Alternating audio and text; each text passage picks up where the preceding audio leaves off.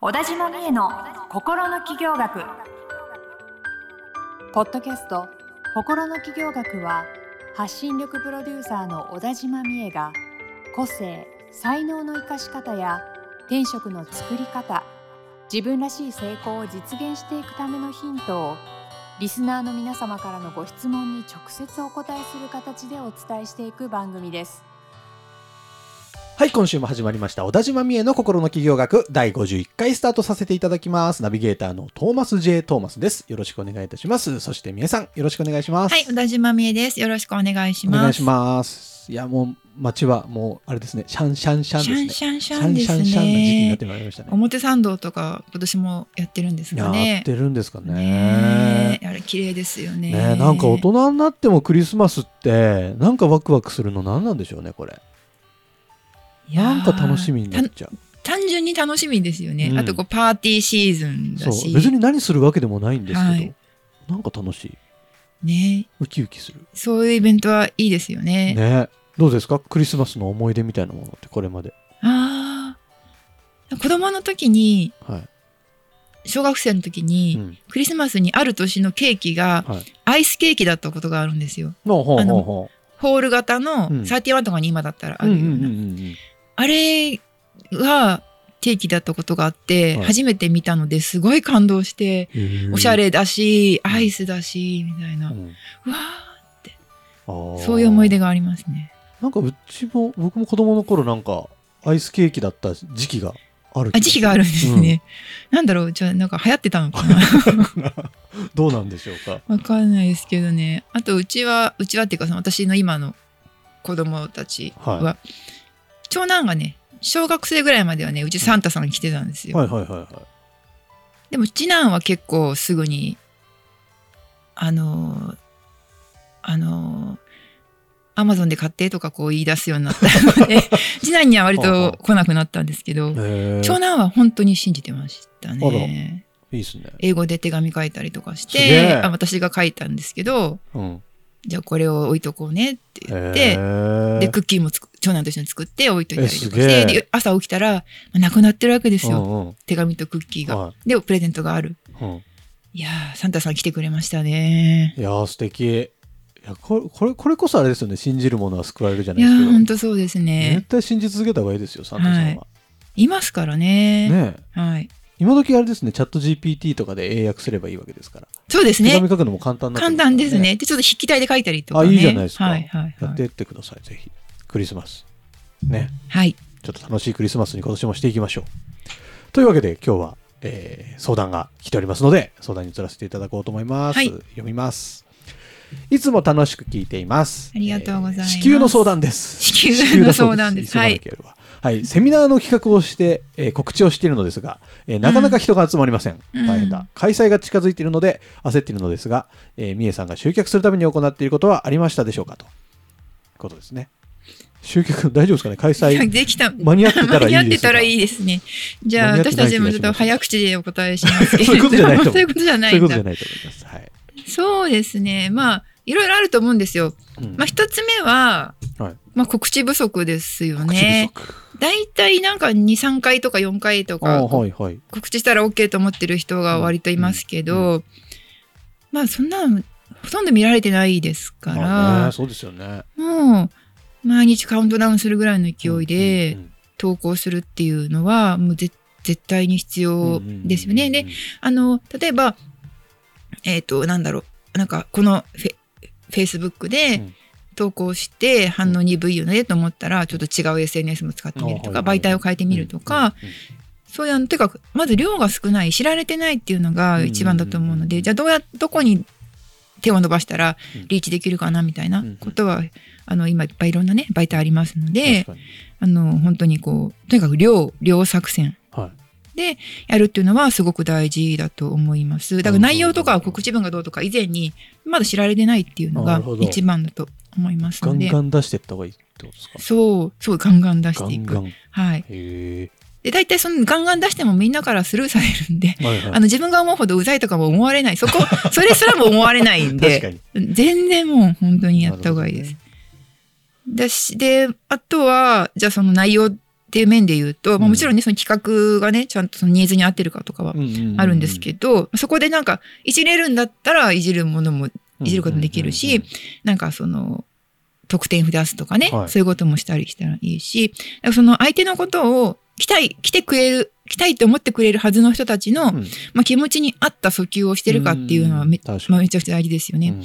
なんか自分たち側の話ばっかりしてないかとか、例えばその、なんか誰かを招致するみたいな。で、この、こんなすごい先生がうん。来てくれますみたいな話はね、うんもちろんいっぱいすると思うんですけど、その先生の、その、素晴らしさみたいなのが、うん。ちゃんと伝わっているか、伝えているかみたいな。意外と自分はもう知ってるからっていうとこがあって、全く意外と知らない人がいもいて、うん。で、どういう人なんだろうっていうのをね、うんちゃんと例えばまあ、なんか、その先生に動画で喋ってもらうとか、対談してもらうとか、どこがどんなにすごいのかとか、いろんな角度から伝えられると思うのでん、んん訴求する。だからなんか、例えばそう、自分にとってはすごい先生だから、うんなんかこんなに忙しい先生がわざわざ来てくれますみたいなことを結構言い言いがちなんだけど、はいはいそれってなんかまあ、ファンでもない限り、まあね。そう言われてもねって感じじゃないですか。私たちだって忙しいですよ、みたいな。感じなので、そこがちょっと微妙なあれがあるんですよね。やっぱ主催者側うとんお客さん側の間でだからその先生の話聞くっていうのがあなたにとってどんなにね、素晴らしいことが起こるのかっていうところをちゃんと伝えていく、まあ、思いとかも含めて。うんうんうん。で、その相手のことをやっぱ考えた訴求をしてますかっていうところは結構大きかったりとか、ね。あとやっぱ大事なのって、うん。そのどうしてもオンライン集客だから、まあ、うん。この媒体に載せるって話を今最初にしたんだけど、うん。それだけじゃなくて、その場、個別対応でやってるかっていう、あの、一人一人にメッセージを送って、はいはみたいなそ。っちの方が大事だったりしますよね。大事ですよね。で、それもやっぱり、じゃあでもそれをね、やるっていう時に、大事になってくるのが日頃からの関係性じゃないですか。うんうんうん全く関係ない人に、うんただ Facebook で繋がっただけの人に、ボンって送られたって、もうスパム扱いじゃないですか。ねだからやっぱいかに、その日頃から関係性をみんなと気づいてるうかんうんですよね。確かにな。で、そういうのができてれば、あの、そういうご案内の、うん。もうね、もし興味、こういう、こう、こうこういうや趣旨でやるから、うんうんもしなんとかさんがね、興味あったら来てほしいっていう、個別にちゃんと書いたりとか、まあその、でその人誘うんだったら、その人が来たらいいと思ってるわけだから、うんうん。その人にとってどんないいことがあるかっていうのをちゃんとその人に向けて。あの、もちろんわからないけど、こういうところに興味持ってもらえるんじゃないかなと思いました、うんうんみたいなうん。うんあの、全員同じ文面を送るんじゃなくて、コピペじゃなくて。コピペじゃなくて、まあ、あの、概要だけだけですよ、コピペしていいのは。はいはいその前の部分は、うんちゃんと個別に考えて、ラブレターみたいなもんですよね。そうそうそうそう、っそういうつもりで書かないとですよね。ていうのをするとか、うんそれが一番効きますよね。いやでも、絶対そうですよ逆にね。僕はそのなんか SNS で告知したところで集まんないって勝手に思ってるんで、いや、それぐらいの気持ちの方がいいと思います。うん、個別じゃないとやっぱ難しいっすよ、集客は。実際、どういうことされてますか？トーマスさんは。いや、もうね、でもね、うん集客がだるすぎてというか、もうしばらくやってないっす、イいやベントを。はいはいはい。から、でもやってた頃は、はい。いや、大昔とかあのミュージシャン時代もあったので、トーマスは。え？ミュージシャン活動してた時代もあったんで。あれ言ってなかったでしたっけ？なんかうっすら聞いたような。それよりもなんか音楽聴かないんですっていう話の方がインパクトがあって、そっちをですけど、ミュージシャン活動覚してた時期もあるんではい。それこそ集客なんてもう、ひたすら、もう電話帳に入ってるライブのたびびに。そう、ライブのたびに電話帳に入ってるひたすら全員にメッセージ送ってましたけど、なんかもうそう、そういう感じですよね。草の根活動じゃないけど、うんそうそうそう。そういう、そうなんです。あ、ほらマーケティングのよくこういう話した時に絶対引き合いに出される言葉があるじゃないですか。誰だっけな？誰の言葉か忘れましたけど、うんその集客、100人を連れてくるうん、集客の方法はないって。はいはい。一人を、一人一人連れてくる方法が100通りあるだけだみたいなことをよああ、かっこいい。言うじゃないですかはく。そういうきあの気持ちでいた方がいいですよね。なんかバサッと網にあげたらかかるとか、そういうあれじゃないんで。い。だって、チラシとかの反応率って0.0何パーセントとかでしょ？はい。何枚巻かなきゃいけない？何人に見せなきゃいけないのこの告知をって話じゃないですか？本当ですよ。結構ね、告知でいこうと思うと難しいですよね。そうまあだからこそ日頃の関係性がね、はいあればね、うんチラシだって見てくれますし、ね。受けとそもそもチラシを受け取ってくれるっていう話。結構気になるのが、この告知のタイミングっていつも悩むんですよね。あどういうことですか？その早すぎても、はいはいはい。なんかちゃんと取り合ってもらえないし、はい。近すぎるともう予定入ってるし、はい。ど1ヶ月前？ものによると思いますね。ああの、やっぱリアルの、どそこに行かなきゃいけないってイベントだったら、うんうん。やっぱり結構前もって言っておいておく必要があると思うんですよ。1ヶ月だとちょっと近すぎるかなって気は、ものによりますけどね。なんか内容によるけど、するので、まあ2ヶ月前とかから、その、なんかこういうことやるよとか、むうん。申し込みまだでも、うんうん。日付と内容ぐらいはうんうんうん。こう言っておいて、開けといてねみたいな予告を前バンバンバンバンしておく。何回にも分けてこう発信していくことが大事なのかな。へでー、意外とそのオンラインのやつとかだと、あんまり前に言ってもうん。みんななんかお覚えてないっていうのがあるので意外とまあ1ヶ月とか、まあ何週間かとかでもうんうん。いいと思うんですけど、っていう、そのさじ加減は難しいですよ難ね。しいですよね。まあこれもでも場数なんでしょうけどね。うん。たくさん経験して学んでいくことが多いんだろうな。そうですうね。んあと、まあやっぱりその、お気持ちの話ですけど、うんなんかどうせ集まんないわみたいな、なんか自分なんてどうせダメだみたいに思ってると、やっぱり集まりにくくなるので、引き寄せじゃないですけどね。そうそういうのって出ますよね。で、このイベントはなんか、こんなにみんなの役に立つんだとか、うんうんうん。みんなが来てくれたらこんな楽しい時間になってはいはい。学びも得られるんだみたいなことを自分が信じて、うん。そのためにできることは何でもやるみたいな、はいはい。はいそういう気持ちでいた方が大事、その大事。そういう気持ちじゃないとね、なんか言葉とかやっぱずれちゃうんですよね。なんかわかる気がする。頭では来てほしいと思ってなんか書くんだけど、はい。妙に理屈っぽくなったりとかしてはいはいはいはい。刺さらなくて、っていうのってなんかたまにあるじゃないですか。うん自分とかもそういう時あるんですけど。じゃなくてやっぱこう素直に本当に気持ちから書いてると、うんやっぱエネルギーが乗ってると思うので、あ、なんか楽しそうって思ってもらえるはいはいはい。と思うんですよね。そうですよね。はい。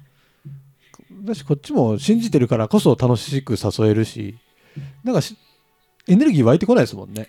そうですよね。うんで、エネルギー湧いてこない人のイベントって、イベント自体エネルギーがやっぱり乗らないから、やっぱこう、ギューってなっちゃうから人がうん集まりにくいんですよいいと思いね。ますよね。なんかそういうマインドの面も含めて、はい。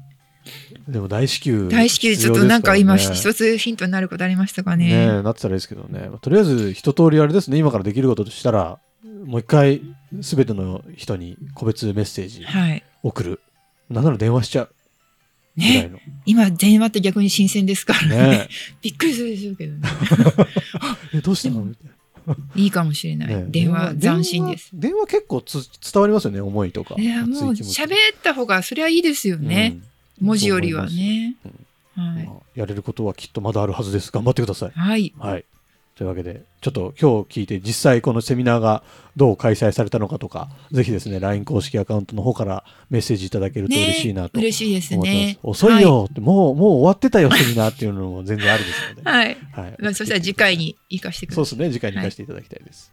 はい、あの、その他、リスナーの皆様もですね、ぜひとも、ぜひとも、この番組に、すあの、関わってきてほしいんですよ、私たちは。なので、は LINE い。にまずは登録して、友達登録していただいて、もう友達なんだっていう気持ちになっていただいてね、いつでもメッセージ、相談、質問、ファンレター、何でもお待ちしてますので、どうぞよろしくお願いします。はい。はい、ではサブカル紹介のコーナーです。今日は何をおしおした教えていただけますでしょうか？はい。で今日は、えっと、映画で、映画。アパートの鍵貸しますっていう古いアメリカの1963年の映画なんですけど、まあその頃よくあったロマンチックコメディおーですね。ロマンチックコ。監督がビリー・ワイルダーで、ジャック・レモンとシャーリー・マクレーンが出るってなんかちょちょっとこう、お色気もあるような、ロマンチックラブコメディみたいな、うん。まあ、パリが舞台なんですけどね。おモノクロですか？白黒映画。はい。で、多分なんか今、まあ、60年代の映画なんで、うんもう今の感覚で見ると、うん多分コンプラ的にちょっともう違うとかね、そういう面も多々あると思うんですよ。けどなんかその頃の、ちょっとこう、おおらかさみたいな感じとか、いわゆる今だったらもう NG になっちゃうな、なんか女性らしさとはみたいな。そういうのとかも、まあ、あのー軽い気持ちで見れるのでね、うん昔のものだな、みたいなのでいいと思うんですよね。まあちょっとこう、ホリデーシーズンにも合うんじゃないかなと思うんですけあど、うん。で、ビリー・ワイルダーってユダヤ系の人で、オーストリア出身で、うんアメリカに亡命してるんですよね。ねで、結構お母さんは、あの、国に残ったので、うん。その後、こう、あのユダヤ系なので、うんうん。あの殺害されちゃったりとかして、へー。そういう経歴の人なんですけどでもアメリカで本人はその結構し最初はねなんか脚本書いたりとかしてり、ほうほう。なんかシリアスなものとか社会派なものとか作ってたんですけど、うん。多分職人肌なので途中からそういう娯楽作っていうのをすごい作るようになって、うん。あのマリリン・モンローの7年目の浮気とか、うん。ああいうのを作った人なんですけど、うだなんかそういう職人として楽しいものをみんなで娯楽を作るんだみたいな、うん。そういう姿勢が私は結構好きで面白いと思いますね。すごい。みえさん、結構60年代とか古い映画よく見てますよね。そうですね。やっぱなんかおしゃれじゃないですかあその時のやつって。へで大学の時にあの池袋のうん文芸座とかそそういう映画館でよくやってたので、うんよく池袋に行ってたので、うん見てたんですようね。いや、なかなか触れる機会ないと思うんで、せっかくですからね、ちょっと見てみたいですね。はいなんかね調べたらプライムビデオで509円であレンタルできるそうです。レンタルできるそうなんで、はいまあ、もしね気が向いたらはい、ぜひ。ゆるく見てもらえたらなと思います。ちょっと僕もね、この年末年始で時間あるタイミングですからね。うんうん、あでも年末年始っぽいかもしれない。年末年始っぽい。はいへなん昔の白黒映画をなんとなく見るってそういうなんかこう年末年始っぽいくないですか、なんか素敵な時間の使い方をしてる感じはしますよね。はい、えーちょっと皆さん見ましょう。ちょっと非日常感のあせっるようなかくですから。はい、はい、ありがとうございます。アパートの鍵貸します。ですね。はいはい。というわけで、小田島美恵の心の企業学第51回以上で終了とさせていただきます。今週も美恵さんありがとうございました。ありがとうございました。今週のポッドキャストはいかがでしたか？概要欄にある小田島美恵 LINE 公式アカウントから小田島先生への相談をお待ちしております些細な相談でもお気軽にご連絡くださいませそれではまたお耳にかかりましょうごきげんようさようならこの番組はプロデュースライフブルームドットファンナレーション土屋恵子がお送りいたしました。